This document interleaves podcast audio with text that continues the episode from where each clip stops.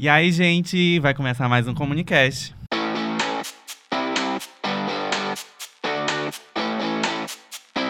Esse é o podcast do programa de educação tutorial dos cursos de comunicação da UFC, o PETCOM. E sabe o que a gente tem para hoje? Sei sim, vou contar para todo mundo, viu, Eldo? Hoje o programa tá muito literário, assim, bem bonitinho, bem artístico, bem Raquelzinha de Queiroz. Tá literário e jornalístico também. É, já deu para sacar o que é? Não, mas eu já adianto. Ó. Hoje o tema é sonho vocacional, particularmente o meu sonho. A gente vai falar de crônicas jornalísticas. Passada! Aqui tá todo mundo maravilhado com esse tópico de hoje. Esperamos de verdade que vocês gostem tanto quanto a gente.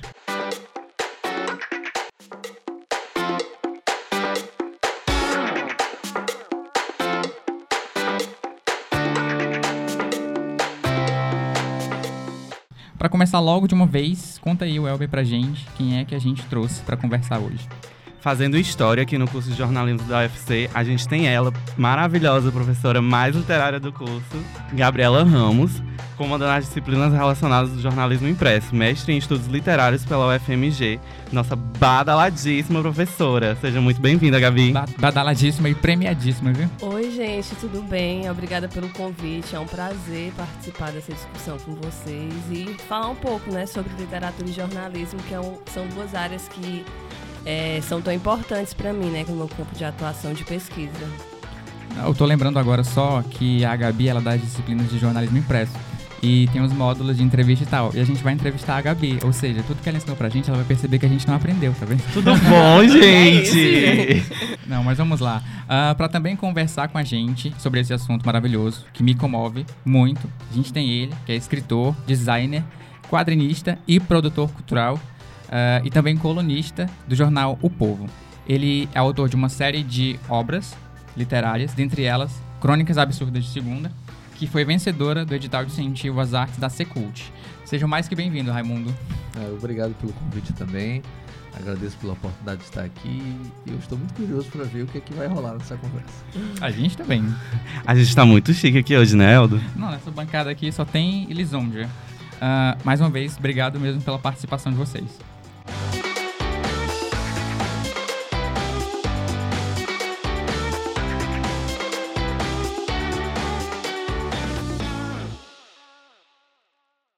Sendo este um jornal por excelência, e por excelência dos precisa-se e oferece-se, vou pôr um anúncio em negrito. Precisa-se de alguém, homem ou mulher, que ajude uma pessoa a ficar contente. É, estando na presença dessas duas personalidades cearenses, eu não sei nem o que perguntar, inclusive o que dizer. Mas vamos lá começar o nosso bate-papo. Como hoje o tema são crônicas jornalistas, eu queria começar perguntando para Gabi, aquela pergunta que todo mundo tá que tá naquele limbo entre o mundo do jornalismo e o mundo das letras, o que fazer, né? Como foi para você juntar as duas coisas? E por que, diferente da maioria dos professores, você optou por fazer pesquisas não em comunicação, mas em literatura? É, primeiro, eu comecei pesquisando com a monografia. E aí eu estudei o periódico A Quinzena, eu fui orientada pelo professor Ronaldo Salgado, que agora está aposentado, e ele estuda crônica, né? E eu fazia curso de letras enquanto eu fazia jornalismo, né? Eu tinha esse interesse justamente porque eu cursava os dois. Eu encontrei a, a esse, essa compilação do periódico A Quinzena por acaso na biblioteca da UFC. Eu estava tentando decidir um tema.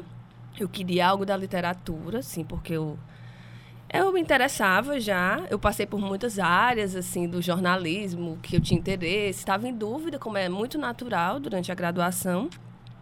E eu estava no setor de, de obras sobre jornalismo e tinha uma publicação é, deitada, assim, na horizontal, porque ela era uhum. maior e não cabia na estante. Aí eu peguei, né? Achei curioso. e eu fiquei em choque, porque eu já tinha ouvido falar. E eu achei que maravilha, né? E fui procurar é, pesquisas sobre aquele periódico. E eu não achei. Assim, eu encontrei depois, durante o mestrado, quando eu estava cursando o mestrado, mas eu não achei nenhuma pesquisa, nem na área da, nem na área da letras da comunicação, então eu decidi que seria a minha pesquisa porque eu achei os textos muito interessantes. é, muito bem escritos e a gente tem. É, às vezes a gente estuda muitos escritores de outros estados e esquece as publicações daqui, as publicações locais, que também são bem interessantes. E o Oliveira Paiva assim, se destaca no periódico A Quinzena. E os textos dele são bem interessantes. Assim, você entende como foi o processo dele enquanto romancista. E aí fica aquela questão, né? Por que é, eles são todos jornalistas? Por que é, a gente só lembra dele como escritores? Então, é, foi mais no sentido de tentar entender essa relação, porque é, eles, eles, historicamente, eles são lembrados apenas como escritores, e o que é, juntou ou separou essas duas áreas, que elas nasceram juntas nos periódicos, né? O jornalismo, ele não, não nasceu pronto, e a literatura, ela teve o periódico como forma de divulgação, durante, desde quando chegou a imprensa no Brasil, né, em 1808. Uhum. Então foi mais para entender esses processos, né? E casando com as minhas áreas de interesse. Muito bom, muito bom. Na verdade, eu, eu acho isso bem interessante também, porque você faz um, um, resgate de personalidades da cultura cearense também, né? Hoje, Oliveira Paiva é só aquela avenida que tem em tal lugar que as pessoas passam por ela e ninguém passa, é, para para perguntar quem foi, quem é, quem, o que representa hoje. É, inclusive a, a Gabi fala aqui de, de, às vezes a gente valoriza os autores de fora ao invés de valorizar os nossos autores, mas eu acho que não é nem às vezes, é muitas vezes, ou a maioria das vezes, né? Eu fiz uma, uma, uma pesquisa breve, uma discussão que, tava, que a gente tá, teve, acho que foi até no Facebook, onde a gente estava colocando é, o número, quem eram os autores pesquisados aqui na, na, na UFC. E sempre são os mesmos, né? Geralmente José Alencar, Raquel de Queiroz, é, Patativa da Saré, são os, esses três. E aí tem variações. Essas variações, um do Zé Alcides Pinto, um da Natécia, um não sei de quem, mas é, é, coisa mínima. Então, grandes autores, eles não tiveram também espaço para ser lembrados. Né? Muitas vezes a pessoa fala. Eu, e olha que eu estava contando com quem fala, por exemplo, de cordel. Ah, os cordéis do, da peleja de Padre Cícero com Lampião, não sei o que, tal, tal, tal. Que isso não é, não é bem dizer a literatura cearense, pelo menos não os autores cearenses. Então há uma regra de não se estudar, embora eu, eu perceba que, tá, que está havendo uma mudança nisso. Né? Hoje a gente já começa a ver alguns nomes. Mas, via de regra, o autor cearense que morrer aqui, aqui vai ser esquecido. E aí não é uma, uma, uma exceção, é regra. E aí você vê, vou botar só os novos, não vou atrás dos velhos, não. Moreira Campos, que é considerado uhum. um maior contista cearense, todo mundo abre a boca para dizer, muita gente até que nunca leu Moreira Campos, mas diz isso, né? Porque são discursos cristalizados. Moreira Campos morreu, não teve mais nada. É, José Alcides Pinto, que chegou a ter uma relevância nacional também, morreu depois, de, depois da morte dele, não saiu mais nada. É, Ayrton Monte, Aldir Rios, Nilton Maciel, morreu aqui e fica esquecido. É uma coisa fantástica pouco entristecedor, né? Sim. A é... menos que alguém surja aí e fale, aí, não, vamos. Isso aqui nunca foi abordado no caso da Gabi, aí vamos é, fazer uma investigação sobre isso. É, mas a Gabi teve que sair daqui para poder fazer esse é, trabalho é, dela, né? É muito... Isso é muito interessante isso é, e, e, é revelador. É muito triste quando a gente vê que a pessoa tem que sair daqui, nem pra, não precisa nem sair do, do país, saindo do Nordeste. Ah, então aquela pessoa ali, ó, talvez, ó. E encontram, e encontram lá fora gente que tem interesse pela nossa literatura, pela nossa história, porque acha novidade, e é novidade. Tanto que a, eu trabalhei na Secretaria da Cultura, fazendo no setor de publicações. Na época, a gente recebeu um recurso muito bom e disseram assim: olha, você acha que você vai conseguir gastar esse, esse recurso? Aí, na época, eu não conhecia tanto da, da literatura cearense, eu disse: não, mas vamos, né? Vamos dar um jeito. E eu comecei a consultar gente especialista. E eu descobri que a maior parte dos livros lançados na literatura cearense, inclusive os livros que são considerados marcos da literatura cearense, só tiveram a primeira edição. E muitas vezes com 300 e 500 livros. Aí eu digo: olha só, é o um manancial. Quem quiser pesquisar aqui no Ceará, tem de sobra o que fazer. Isso é muito bom. Você saber que tem muito o que fazer. Triste é você imaginar que as pessoas não fazem. Agora a gente encerra o programa para chorar um pouco. Tô brincando. Mas é realmente impactante. Vamos todos sentar na calçada. No, abraçados, assim. É, abraçados. Mas eu sou esperançosa. Eu acho que é, são campos abertos que eles devem ser explorados. Eles precisam ser explorados. Então, é, eu acho que são possibilidades de abordagem que não foram feitas. Você vai ter estalos de pesquisas. Durante o mestrado eu tive várias ideias, assim. Ai de ti, Copacabana, porque a ti chamaram princesinha do mar e cingiram tua fronte com uma coroa de mentiras. É, Raimundo, primeiramente, dentre as várias obras que você já escreveu, tem ali romances, aí tinha, você tinha falado um pouco também que escreveu várias coisas e tal. Ah, e romances diversificados, juvenis, adultos, etc. Inclu- Romance, conto, crônica. conto, crônica. Inclusive, um conto no passado, que é Cadeiras na Calçada. Isso. Que também venceu o edital de incentivo às artes da Secult. Né? Todos os meus livros venceram editais. Tudo, bom? Porque como eu sou um escritor liso, eu preciso de apoio. Mas eu percebo que você tem é, diversos textos mais curtos, que são esses das crônicas, que Sim. você falou agora, os contos. Principalmente o da sua coluna no Povo. Então, talvez seja até o seu tipo favorito de escrita. É, você poderia contar pra gente como foi que aconteceu essa sua identificação com a literatura, a ponto de você ir se formando como pessoa, crescendo e não, é isso que eu quero fazer pra minha vida agora, e também a sua identificação com os textos mais curtos, como as crônicas? Olha, é, na realidade, assim, é, é, a- eu, eu nunca pensei em escrever, é, pelo menos não escrever como eu estou fazendo hoje, né? É, quando eu era, era adolescente, eu vi uma casa ser tombada aqui de, de Fortaleza. Ser tombada, eu digo, ir ao chão. Né? Não é tombada No sentido negativo no da bom palavra. sentido, não.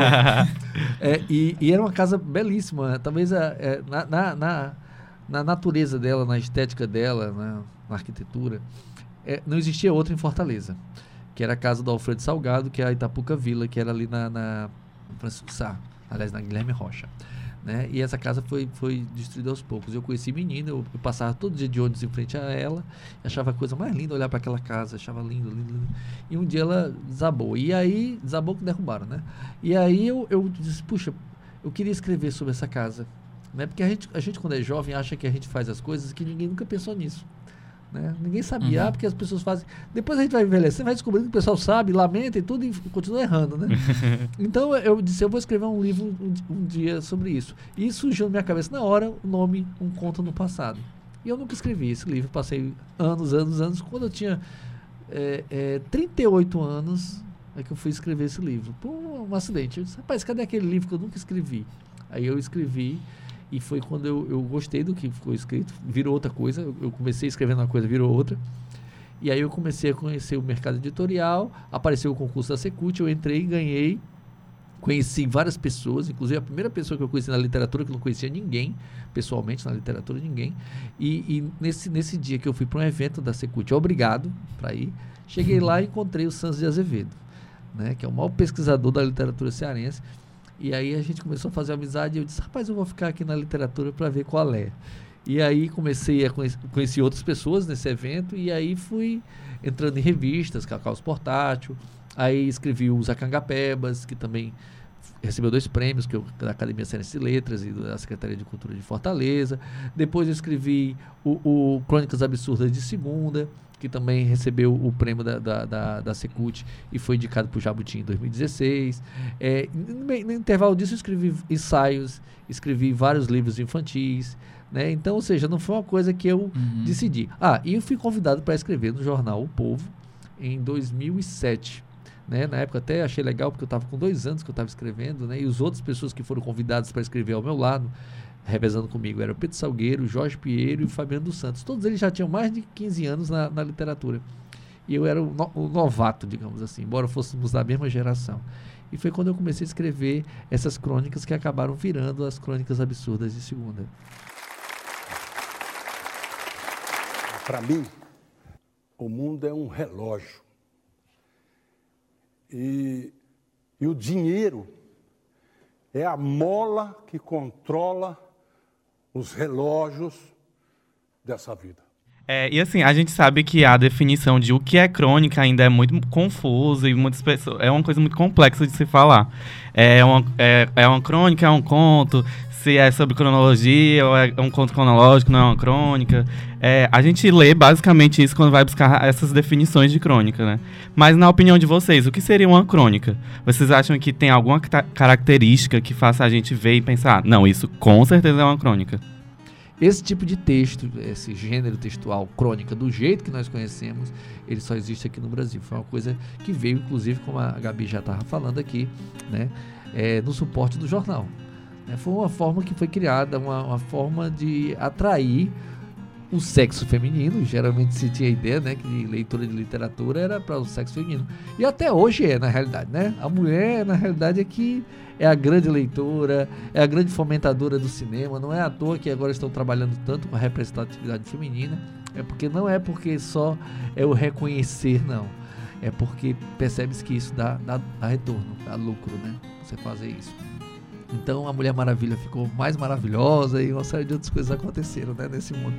Mas assim, a crônica, o texto, o texto da crônica, ele passou por várias evoluções. Né? Se a gente for olhar, por exemplo, a crônica, a crônica histórica aqui no Ceará, é, porque, lógico, você pensa em José de Alencar, que é o bem dizer um dos pais da crônica, mas ele escreveu lá fora. Então, a Correr da Pena foi, um, foi uma, uma, um grande, uma grande fundamentação de, dessa crônica brasileira.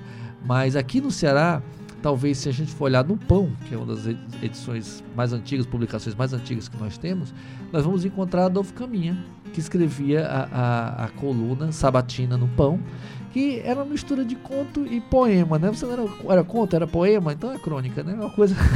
então essa construção hoje, inclusive, é muito didática. Você vê nas escolas, ah, são textos concisos, geralmente do cotidiano, onde o, o narrador é, a, é, o próprio cronista, então tem as características, o texto é fluido, tem que ser uma coisa simples, geralmente breve e tal. Então isso é uma, é uma discussão didática. Mas na realidade, na verdade mesmo, ninguém está mais preocupado com isso não. Hoje existe muito um hibridismo na produção textual. É um, e tanto é que isso já existia antigamente, né? O, o, o é, A Vida Como Ela É, do Nelson Rodrigues, é um livro de crônicas, mas se você for ler, são contos. Se for olhar assim ao pé da letra didaticamente, são contos, né? Então hoje em dia essa preocupação não é muito grande do que, que é crônica, não. A gente lê e pode reconhecer, ah, essa é uma crônica tal qual, mas ela pode ter uma variação. Eu concordo com o Neto nesse sentido. É de tentar. Você, você tentar colocar uma amarra é muito complicado, né? Uhum. Mas é, em geral se fala que se transforma em, é, em conto, né? A crônica conto, que é um, uma, um pesquisador usou essa terminologia que é o Massa Moisés, é quando ela tem uma certa. Ela tem condições de, de virar publicação em livro, né? ela tem uma estrutura às vezes que é diferente, né? E, e é, seria basicamente isso, essa característica. Mas o que definiria a crônica seria basicamente o suporte do jornal. Hum. Ele teria como suporte o jornal. E em relação às crônicas no Estado, antes do pão, nós temos a quinzena, né? e, e outro motivo que me fez pesquisar a quinzena foi justamente por isso, porque a gente lembra muito do pão, é, que foi uma publicação da, da Padaria Espiritual. Mas a quinzena ela ficou nesse limbo entre é, a agremiação francesa, era um grupo que teve destaque, e depois a padaria espiritual. Mas a quinzena ela não, tem, ela não teve uma certa visibilidade na historiografia literária. E na quinzena a gente tem uma série de contos de vários escritores, Oliveira Paiva, Oliveira Francisca Paiva, né? Clotilde, o Rodolfo Teófilo, que fez é, contos cientificistas, né, como se chama.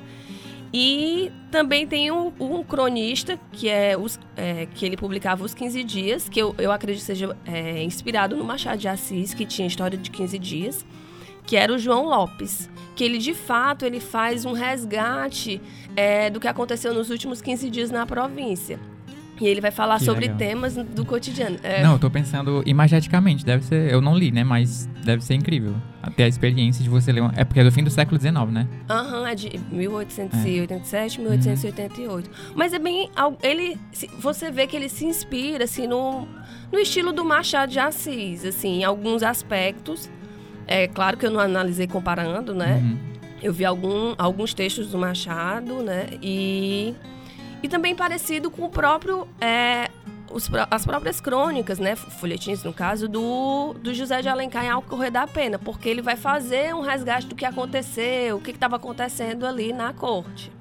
Durante vai, aquela quinzena. Durante, é, durante aqueles dias. Ele vai, só que ele traz um texto assim super curioso, né? Ele vai fazer um joguinho com palavras, vai fazer piadinhas, vai falar, vai tem aquela questão metalinguística, né, que a crônica faz muito. Tem muitas crônicas de dizer da falta no caso, o João Lopes fala da falta de assunto.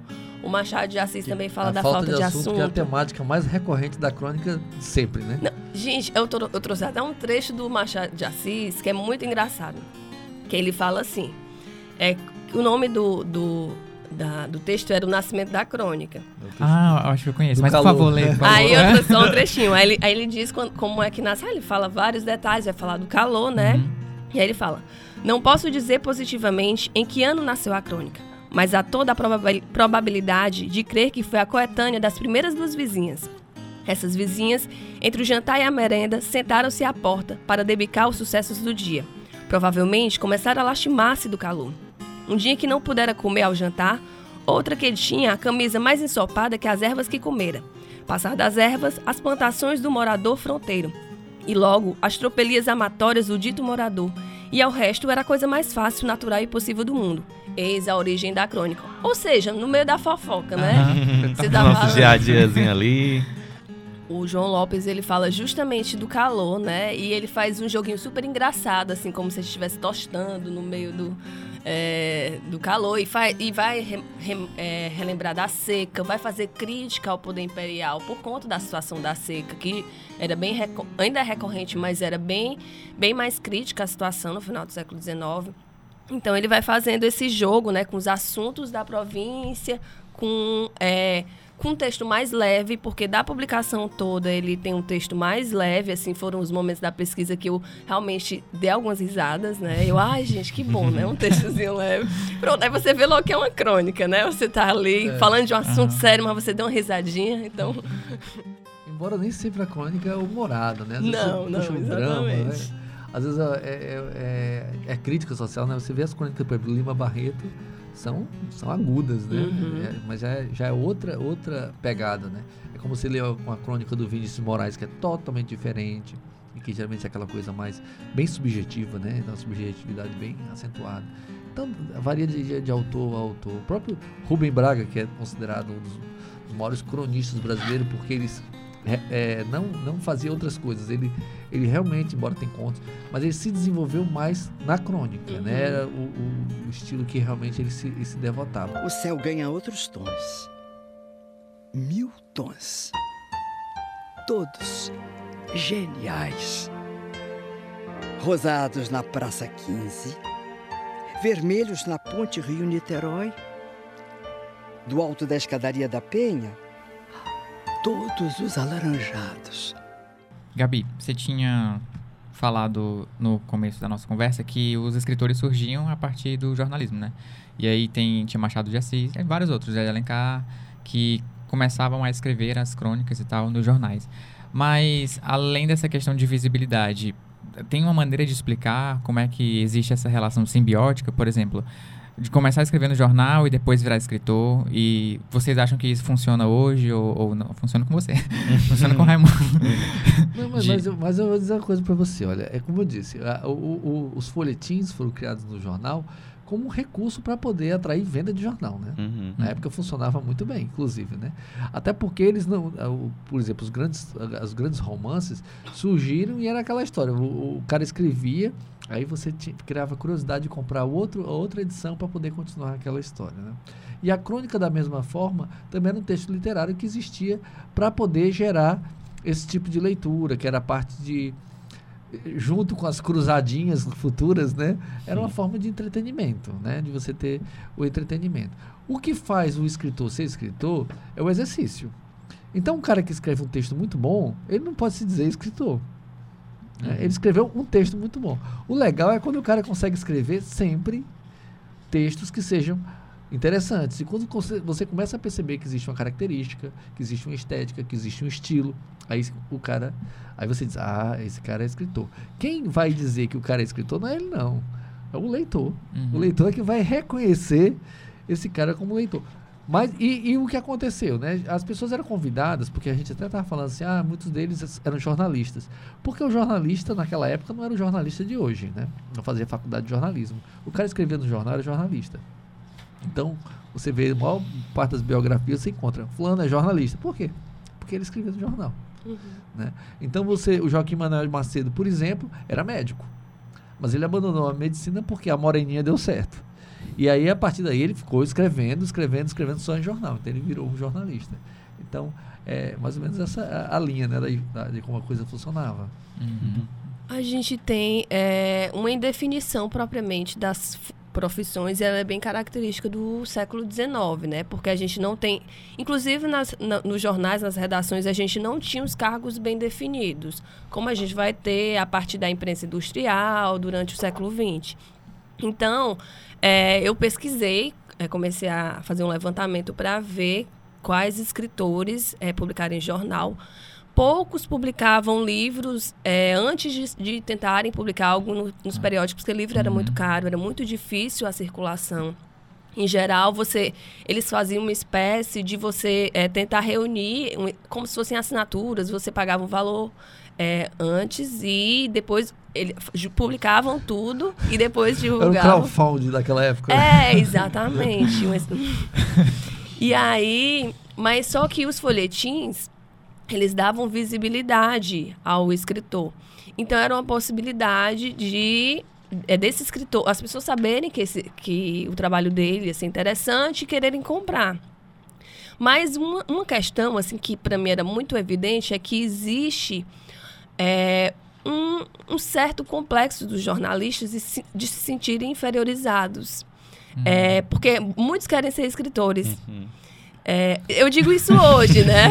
Então, assim, achar que existe uma. uma é, como é que eu posso dizer? Colocar a literatura em um patamar elevado e, e, se, e achar que o jornalismo é algo menor e não compreender que são, são é, práticas diferentes, né? São, são atividades diferentes.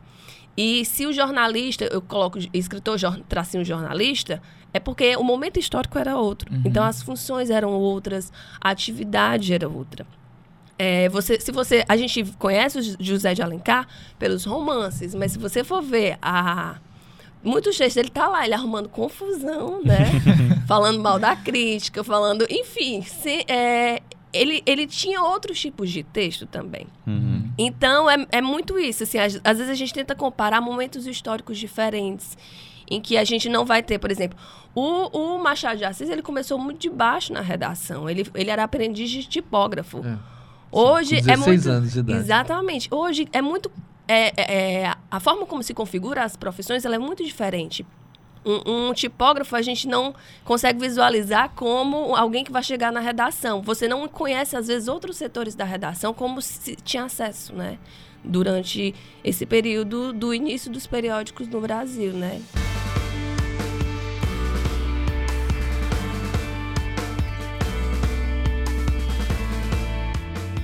E aí, tá gostando do nosso programa? Pois é, a gente curtiu pra caramba, só que ele ficou enorme. Então, eu precisei gravar isso fora do estúdio e dizer que a gente dividiu em duas partes e você vai ouvir a continuação logo em breve. Mas, se você tiver gostado dessa edição e quiser tacar um coração nas nossas redes sociais, é só ir lá no nosso Instagram, ComunicastUFC, o Facebook também é ComunicastUFC, e se você quiser mandar uma pauta, fazer sugestão, tacar uma crítica ou fazer parte do nosso programa, você pode mandar um e-mail para contatocomunicast.gmail.com. É isso, a gente agradece a sua companhia até aqui e a gente te espera na próxima edição. Tchau!